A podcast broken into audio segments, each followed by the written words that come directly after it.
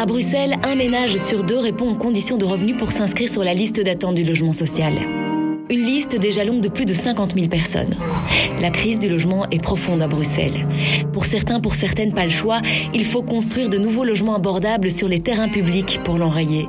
Pour d'autres, il faut préserver les derniers espaces verts à Bruxelles parce qu'ils sont notamment des remparts contre le réchauffement climatique dans les villes, contre le déclin de la biodiversité aussi. Le procès fiction de la Ligue des droits humains dans le cadre du Festival des libertés pose donc cette année cette question. Comment concilier l'urgence de ces deux crises, climatique et celle de l'accès au logement?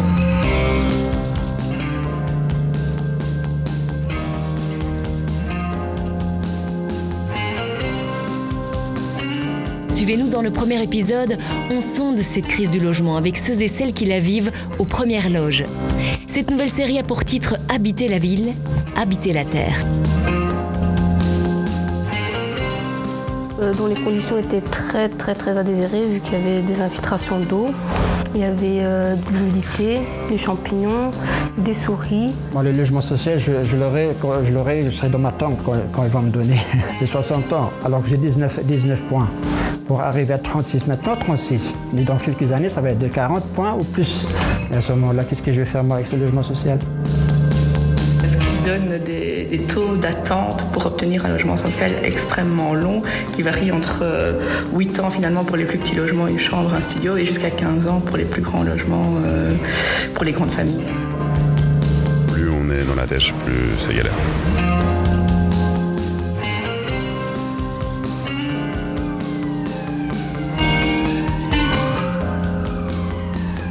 Pour cet épisode, je ne suis pas toute seule. Mathieu nous accompagne. Donc je m'appelle Mathieu et je travaille à l'Union des locataires maroliennes en tant que travailleur social. Donc l'Union des locataires maroliennes, c'est une association d'insertion par le logement. Il nous a permis de vous faire écouter les témoignages qui vont suivre. Donc on essaye d'accompagner les personnes qui ont un contentieux locatif avec leur propriétaire, que ce soit un bailleur privé ou public. On les aide en cherchant des avocats, en essayant de leur donner des conseils euh, juridiques, en essayant juste d'être l'intermédiaire avec le propriétaire. Et on les aide aussi pour tout ce qui est recherche de logement. Donc on les accompagne euh, pour des inscriptions sur des listes d'attente de logement public, logement social, logement IS, euh, d'agence immobilière sociale. Bonjour, c'est Mathieu de l'ULM. Allô?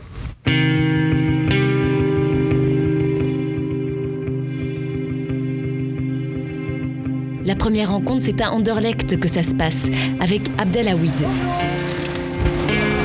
Il a 60 ans, trois enfants, des grands ados. Il est boulanger au chômage depuis peu. Les ennuis pour sa famille sont arrivés il y a quelques mois. Ça a commencé, j'ai reçu un préavis que le propriétaire il a, voulu, faire des travaux chez, dans sa maison. Quoi. Et à ce moment-là, ça a commencé, il nous a donné six mois de préavis. Comme j'avais une demande de logement social, j'ai été voir, on m'a dit que c'est pas possible d'avoir un logement parce que vous avez que 19 points. Alors pour avoir un logement, il faut quand même mis dans les quatre chambres. Et alors qu'il me faut plus que 30 points. Et j'ai commencé à chercher dans le privé. Comme c'est une famille un peu nombreuse, 4, de, de 5 personnes, pour trouver un appartement à trois chambres, c'est presque impossible. C'est dans les 1300, 1400, 1500. Et comme moi je suis au chômage, pour avoir euh, un logement de trois chambres, parce qu'en général, ils demandent des fiches de paie et ils sont trop exigeants. Quoi. Alors, euh, j'étais dans une impasse. J'ai essayé de, de voir plus ou moins euh, de, de bouche à oreille, mais malheureusement, ça n'aboutit à rien. Et ça a duré, ça quand même des mois et des mois. Et vous avez fait combien de, de visites avant de trouver? Beaucoup, beaucoup. Je ne sais pas les, les, les- les compter. J'ai- envoyé des emails, j'ai peut-être une centaine peut-être. Et j'ai visité plein d'appartements. Mais souvent, quand j'arrive là, par exemple, on se retrouve là à 5 ou à 6 personnes. Et voilà, quand je demande par exemple à la, la- la per- la personne responsable, il me dit que voilà, il faut, nous envoyer les, fiches salaires et, tu déposes ta candidature. Et comme moi, j'ai pas de, fiches salaires, alors ça, je me bloque. Ça- je je- je- je m'arrête là. Et à chaque fois, c'est comme ça. À chaque fois, c'est comme ça. J'ai cherché dans toute Bruxelles, dans les, les- partout. Abdelhawid a remué ciel et terre. Il a frappé à toutes les portes. J'ai tout essayé en vérité. J'ai tout essayé. J'ai vu des parlementaires. J'ai vu même la ministre. Ben Hamou, je l'ai vu personnellement. J'ai vu l'échevin de la commune Saint-Just quatre fois. J'ai vu le bourgmestre deux fois. Un député à Anderlecht. Et puis s'est finalement retrouvé devant la justice de paix pour être expulsés. À la fin, il y avait un ordre d'expulsion. Et j'étais obligé de sortir de là. Sinon, je, vais payer les, frais de, de les frais de... Ils ont même, à un certain moment, ils ont même déposé les plaques pour euh, prendre mes meubles et tout, et tout, le reste. Finalement, je suis sorti une semaine avant. Par chance, ça tombait qu'il c'était les vacances de deux semaines. J'ai ramené mes enfants en France chez ma belle-sœur. Et moi, je me suis relogé chez un ami ici à Bruxelles. Le temps que je trouve une solution, que je trouve quelque chose. Et finalement, c'était après un mois, j'ai trouvé où... là où je suis maintenant. Maintenant, je me sens soulagé, franchement. Je me sens quand même, euh, malgré si cher, je loue à 1200. Et heureusement, j'ai 220 d'allocation de loyer. Et ça me revient à 900 euros. Mais quand même, quand même, je m'en sors, mais difficilement, mais de toute façon, je m'en sors. Quoi. Il reste pas grand-chose à la fin du mois. Ben non, non, non. Non, non, c'est pas quand cette année, j'ai pas été, j'étais nulle part. Mais pour l'instant, ça va. Tant que j'ai, j'ai su reloger mes enfants, c'est déjà, c'est déjà une bonne chose, quoi.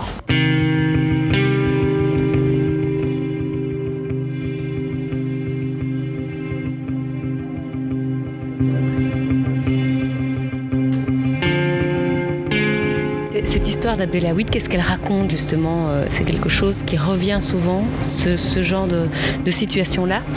Bah, En tout cas, des personnes qui sont euh, euh, confrontées à une justice qui, a du mal à entendre finalement, à comprendre la situation des personnes qui sont en galère de logement.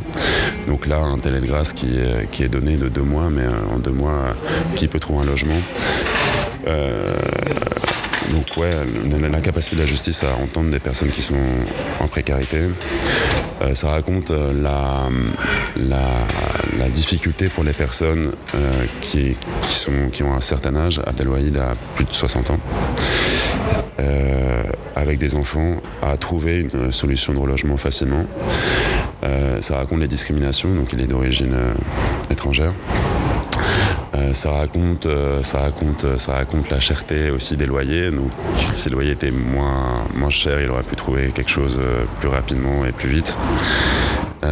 Qu'est-ce que ça pourrait raconter? Ça raconte beaucoup de choses, je crois. Et les, listes d'attente, justement, pour le logement social, parce qu'il commence comme ça en, disant que, que finalement, donc là, il, ça fait déjà 10 ans qu'il est inscrit sur une liste et qu'il n'aura sans doute pas de, logement social avant 10 ans supplémentaires. C'est ça. Donc euh, la vu ses revenus, euh, la, solution qui, serait la plus euh, sensée, c'est finalement qu'il ait un logement social. Donc un revenu, enfin un loyer qui soit en accord avec ses revenus. C'est ce qui paraît la solution la plus logique, mais euh, donc là il a 19 points. Donc c'est plusieurs années d'attente, c'est presque 10 ans. Donc ça semble énorme, mais c'est loin d'être suffisant. il va encore attendre je ne sais pas combien d'années, mais ça se compte en années, c'est pas en mois. c'est presque 10 ans encore, je pense qu'il faut qu'il attende. Donc ouais, c'est aussi euh, la, liste interminable pour euh, trouver un logement social et c'est pas prêt de s'arrêter quoi.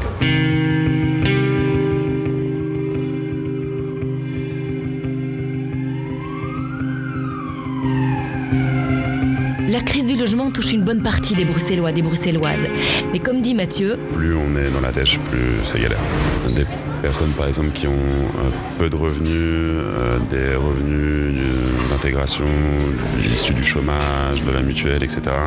C'est très compliqué, des personnes qui sont racisées, il y a une couche de problèmes en plus. Enfin problème on s'entend, mais en tout cas ça va être compliqué face à des bailleurs privés. Euh, discrimination. Des discriminations diverses et variées. Les femmes, il y a énormément de femmes qui viennent jusqu'à nous. Je pense que c'est difficile pour nous d'extraire des statistiques, mais on voit qu'il y a plus de femmes aussi que d'hommes qui, viennent jusqu'ici.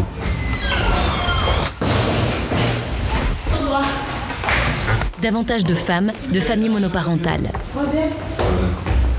C'est le cas de Colette. C'est un prénom d'emprunt. J'ai deux enfants, euh, une fille au pays et un petit garçon ici avec moi. Ici, où est-ce que l'on est? On, est on est chez vous Vous venez de vous installer ici? Euh, Oui, je me suis installée vendredi. Vendredi de la semaine passée.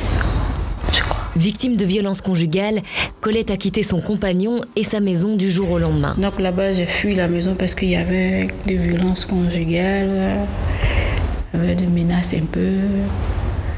Donc, euh, un bon matin, moi j'ai appelé Sami Social, on me dit ouais, il y a une place et j'ai pris l'enfant sans bagage, sans rien, avec la poussette et j'ai atterri là à Sami Social. Donc, ce moi je ne connaissais pas. Bruxelles, rien du tout. Colette a enchaîné les nuits dans un centre d'hébergement, puis elle a ensuite trouvé une chambre dans une colocation. Régularisée depuis, elle vient de poser ses bagages dans un appartement du centre-ville appartenant au CPAS de Bruxelles. Quelques chaises, une table, du linge qui sèche sous une fenêtre, c'est sommaire pour le Parce moment. là, je dors bien. je, je me sens bien. C'est bon, quoi. L'enfant, il, il joue. Il y a de l'espace pour lui. Et pour l'aménagement aussi, euh, il y a des personnes aussi qui m'ont aidé à apporter. Les... Donc, je pense que je me sens bien ici. Dieu merci, j'ai trouvé ici. C'est un soulagement pour vous? Euh, oui, mais. Et puis après, je réfléchis quoi, par rapport au budget. Mais au moins, tu as un coin pour, pour dormir, c'est déjà bien.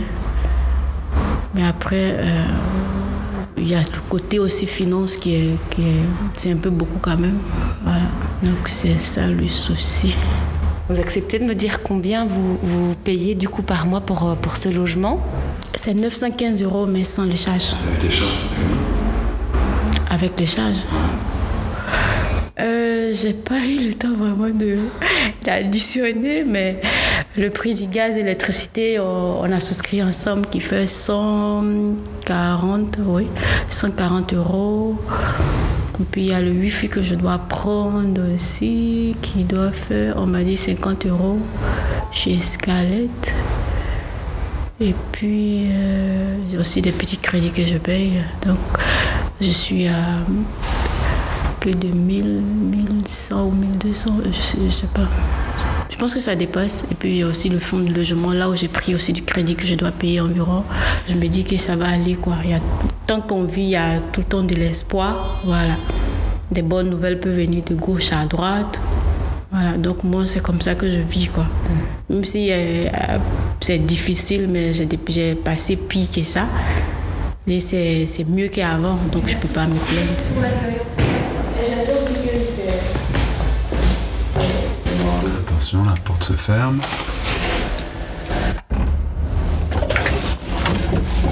Donc c'est un cas particulier parce que c'est une dame euh, qui vivait dans un logement insalubre. Elle a tenté de faire bouger son propriétaire qui n'a pas accepté, enfin qui n'a pas accepté, qui n'a rien fait. Et au bout d'un moment, elle a fait appel à la DIAL, donc l'organisme qui est chargé de statuer si un logement est insalubre ou non. Donc ils ont déclaré la- l'appartement euh, insalubre et s'ensuit un arrêté d'inhabita- d'inhabitabilité du bourgmestre avec application immédiate. Donc madame s'est fait expulser en une semaine. Euh, et on a forcé, madame a forcé euh, une solution de relogement donc à titre temporaire. Donc là, elle est sous convention d'occupation pour trois mois renouvelable. Là, c'est la, la première fois que c'est renouvelé, donc pour l'instant, c'est six mois. Et donc, c'est un logement social, enfin un logement qui appartient à une société de logement social. Mais il n'y a rien de garanti euh, sur la durée, ça va être très cher pour le moment. Mais donc, c'est très provisoire.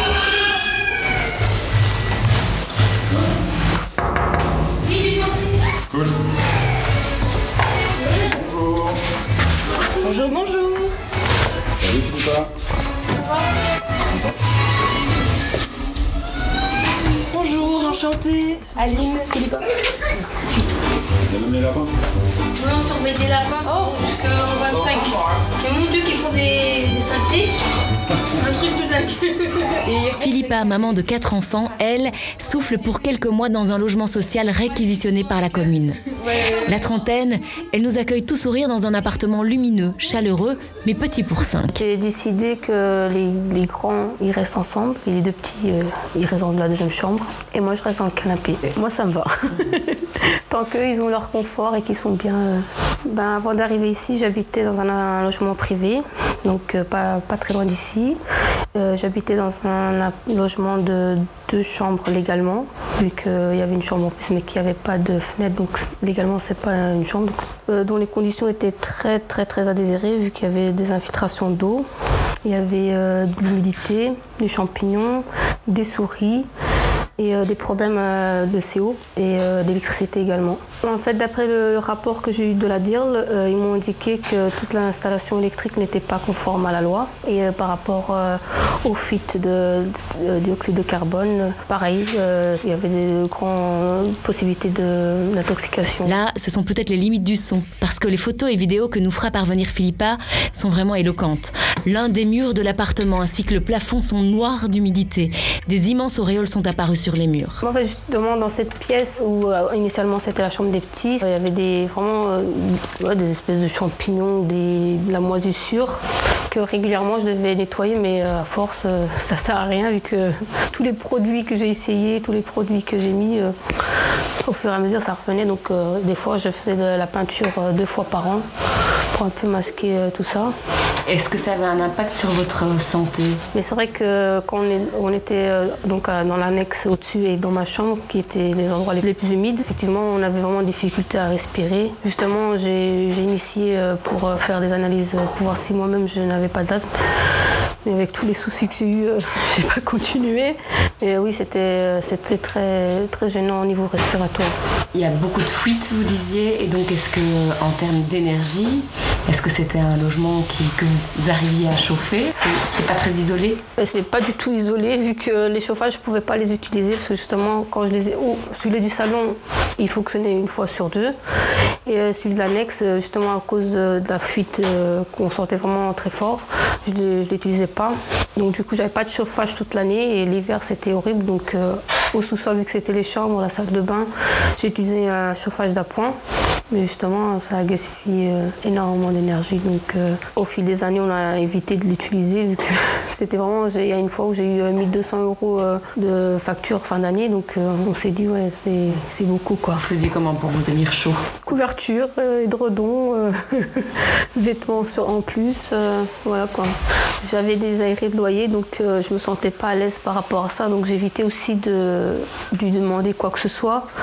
Mais quand je lui demandais, c'est vraiment du bricolage quoi. Euh, j'ai eu une fois une donc euh, à un moment donné, j'ai vu que c'était pas possible. Les enfants étaient dans de très mauvaises conditions et j'ai décidé de porter plainte à la DIRL. Le rapport de la DIRL confirme les problèmes d'humidité, d'insalubrité, la non-conformité de l'installation électrique, les risques d'intoxication au monoxyde de carbone.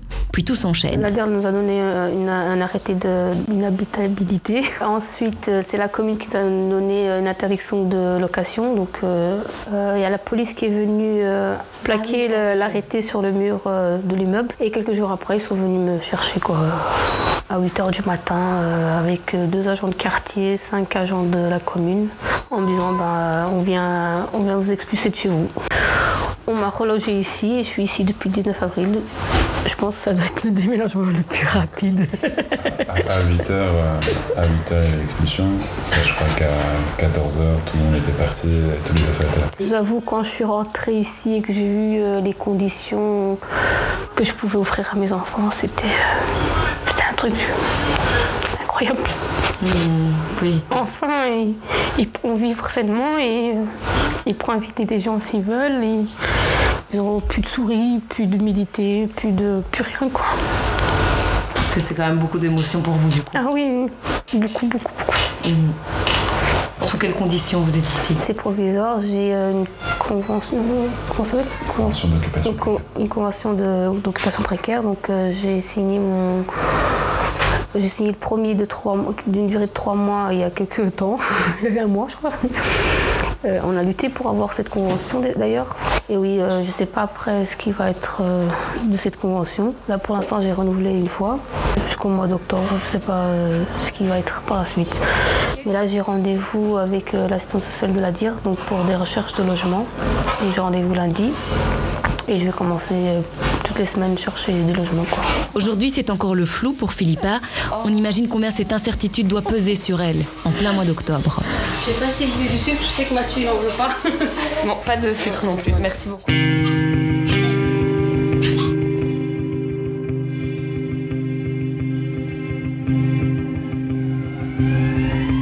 Quelle réaction on a en tant que travailleur social Est-ce qu'il existe assez de leviers justement pour aider les gens? Ou est-ce qu'on se sent un peu impuissant parfois? Euh, Alors impuissant, euh, je pense pas. Je pense que tous les matins on se lève en disant qu'il y a des choses qu'on peut faire pour ces personnes-là. après, souvent on réussit à offrir une solution qui, qui est individuelle, à trouver des pistes de solutions avec les personnes résoudre une partie de leurs problèmes. Mais euh, clairement, d'une manière collective, euh, il y a pas grand chose qui est trouvé. Donc, par exemple, pour euh, des personnes qui, sont, qui ont beaucoup de points sur les listes, sur les logements sociaux, qui vont perdre leur logement, on essaie de faire des dérogations. Donc, pour eux, ça peut les sauver, ça peut les sortir de la détresse. Des fois, les sociétés de logement social nous entendent et puis acceptent les, dérogations. C'est très rare, mais ça arrive. C'est très, très rare même. Mais là, on a trouvé une solution individuelle. On n'a jamais résolu le problème collectivement. Et pour nous, je crois que c'est à chaque fois des espèces de montagnes à gravir avec les personnes. La justice, pareil, à chaque fois qu'on est en justice de paix, c'est désespérant parfois hein, de se retrouver euh, face à des juges. On connaît la situation des personnes, on sait comment est leur propriétaire, on sait tout ce qui s'est passé.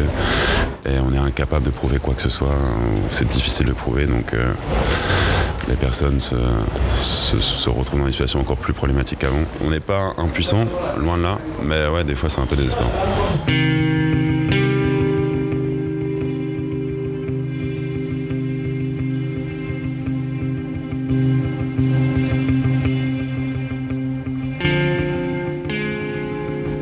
des mesures structurelles, ça existe pour enrayer cette crise de l'accès au logement. Certaines villes comme Berlin imposent une grille de loyer. Les propriétaires doivent s'y référer pour mettre en location leurs biens. Une autre idée qui émerge souvent, c'est une sorte de permis de louer qui contrôlerait l'état des appartements, des maisons avant leur mise en location. Mais en attendant, le Rassemblement bruxellois pour le droit à l'habitat, le RBDH, pense lui qu'il faut avant tout construire sur les terrains qui appartiennent aux autorités publiques pour donner un coup d'accélérateur à la création de logements sociaux. Ma collègue Margot Allo a rencontré Anne Bowellings du RBDH. Pour commencer, on se remet en tête les chiffres liés à la crise du logement à Bruxelles. Donc à Bruxelles, il y a environ 40 000 logements sociaux, pas tous occupés. Il y a environ 10% de ces logements qui sont vides parce qu'on attend de, de, rénovation. Donc ça fait environ 35 000 logements euh, sociaux occupés, avec une production qui reste assez lente. On a environ 200 nouveaux logements sociaux euh, par an et une liste d'attente qui, elle, compte plus de 50 000 ménages euh, à Bruxelles. Mhm. Euh, ce qui donne des, taux d'attente pour obtenir un logement social extrêmement longs, qui varient entre 8 euh, ans finalement pour les plus petits logements, une chambre, un studio, et jusqu'à 15 ans pour les plus grands logements, euh, pour les grandes familles avec plus de 4 chambres. Et donc on essaye depuis des années de booster la production de logement social pour tenter de répondre pas à toute la demande, en tout cas d'avoir un stock plus important de logement social. Et c'est compliqué de produire du logement social à Bruxelles parce que les procédures sont relativement longues, mais surtout parce qu'on a du mal à trouver des terrains disponibles pour produire du logement social. Alors pas tant qu'il n'y a pas de terrain, il reste des terrains euh, publics vides sur lesquels on pourrait, on pourrait construire, mais ils sont difficilement mobilisables en faveur du logement social parce que les propriétaires de ces terrains ont d'autres euh, objectifs pour, euh, pour, pour ces terrains-là.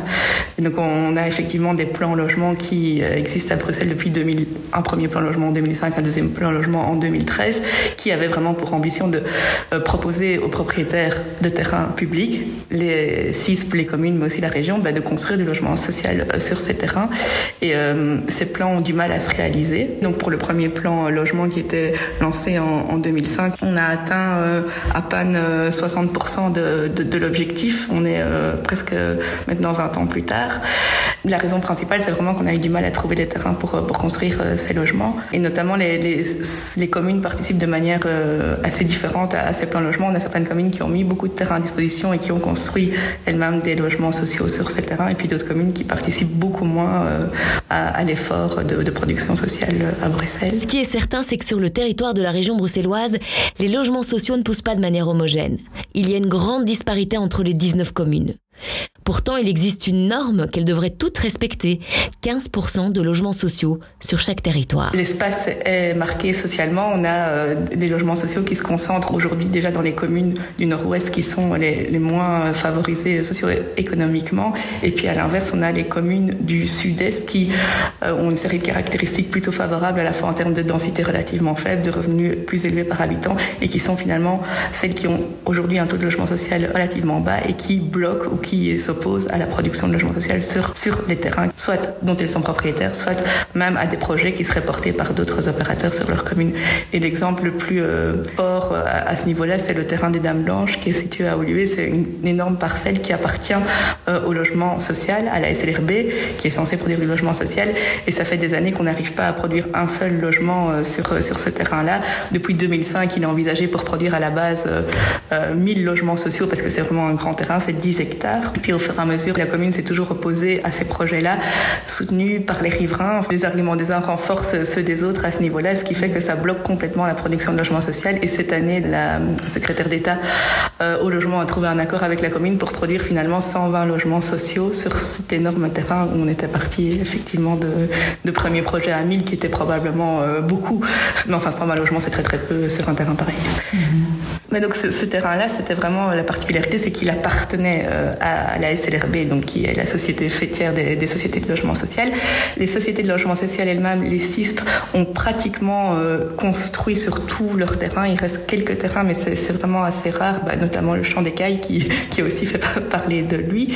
Et puis sinon, bah, les communes ont encore des terrains, et puis la région aussi elle-même est occupée à organiser ces dernières grosses réserves euh, foncières, donc via notamment les PAD, plans d'aménagement en directeur, qui sont vraiment les, quartiers sur lesquels la région va maintenant euh, poursuivre l'urbanisation de, de, la région.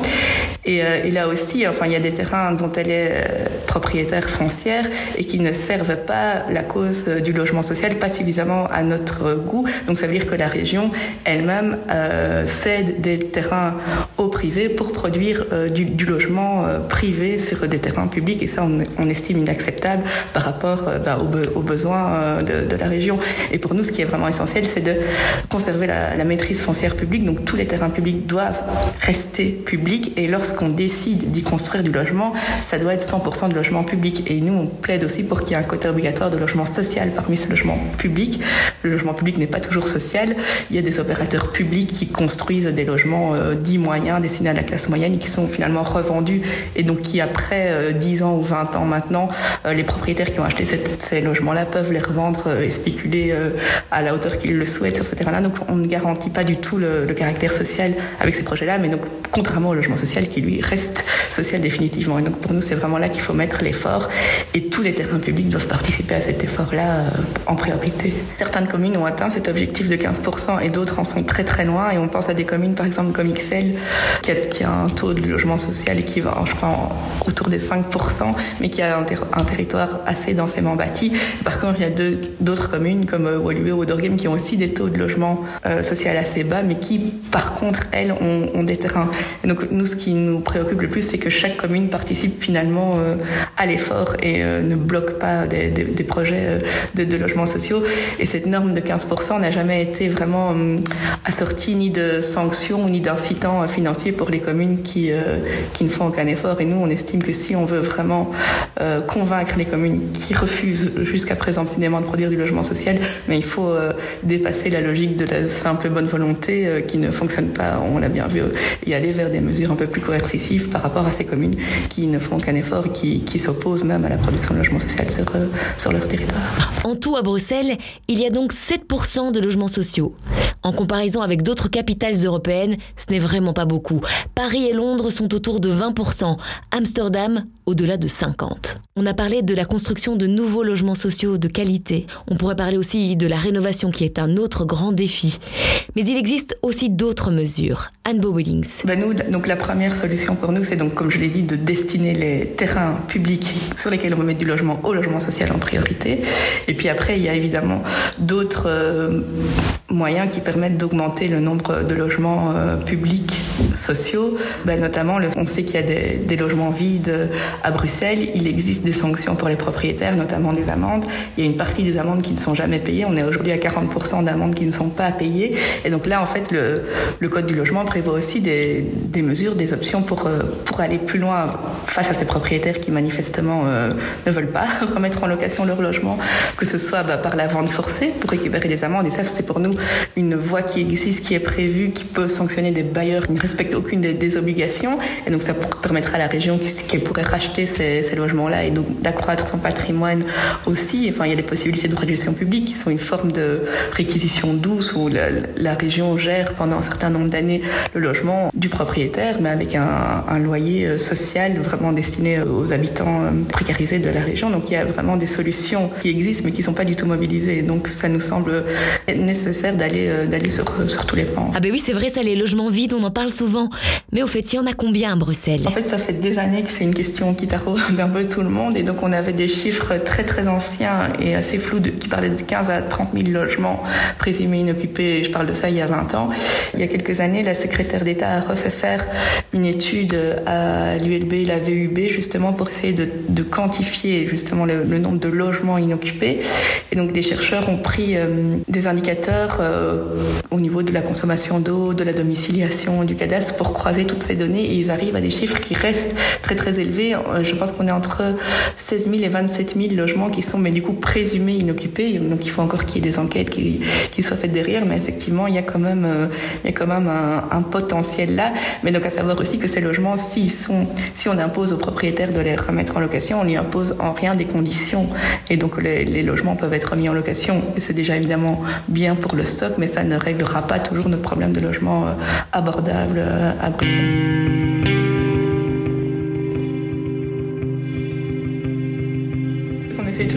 C'est de ne pas, opposer plutôt le logement social aux espaces verts, mais plutôt le logement social au logement privé, en disant que sur les espaces qui sont disponibles, sur lesquels on veut construire, c'est du logement social qui doit être la priorité, parce que c'est là qu'on a besoin, et pas du logement privé. Comme ça, on sort peut-être de, de cette opposition-là entre deux besoins fondamentaux. Oui, deux droits fondamentaux, le droit au logement et le droit à un environnement sain. On y vient. À la Ligue, on ne voulait pas les opposer non plus. Mais dans la réalité, ils le sont un peu partout. Anne vous parlait du champ d'écailles, des dames blanches. Il y a aussi la friche Josaphat. Et ailleurs, de la nature qui risque aussi de disparaître sous le béton. Pour du logement social, parfois. Du logement privé, souvent. Des équipements, des crèches, des écoles. Dans le deuxième épisode, on s'intéressera à la fonction de ces terres dans un contexte d'adaptation au dérèglement climatique.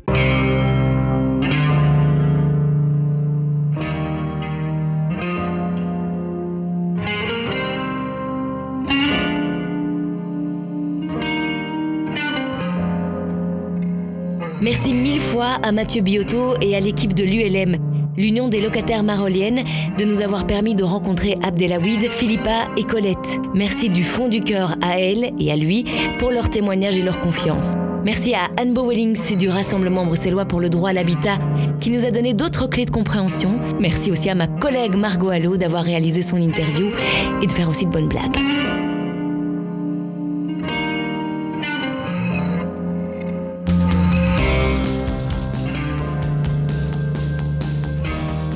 Cet épisode et tous les autres, n'hésitez pas à les partager. À tout de suite.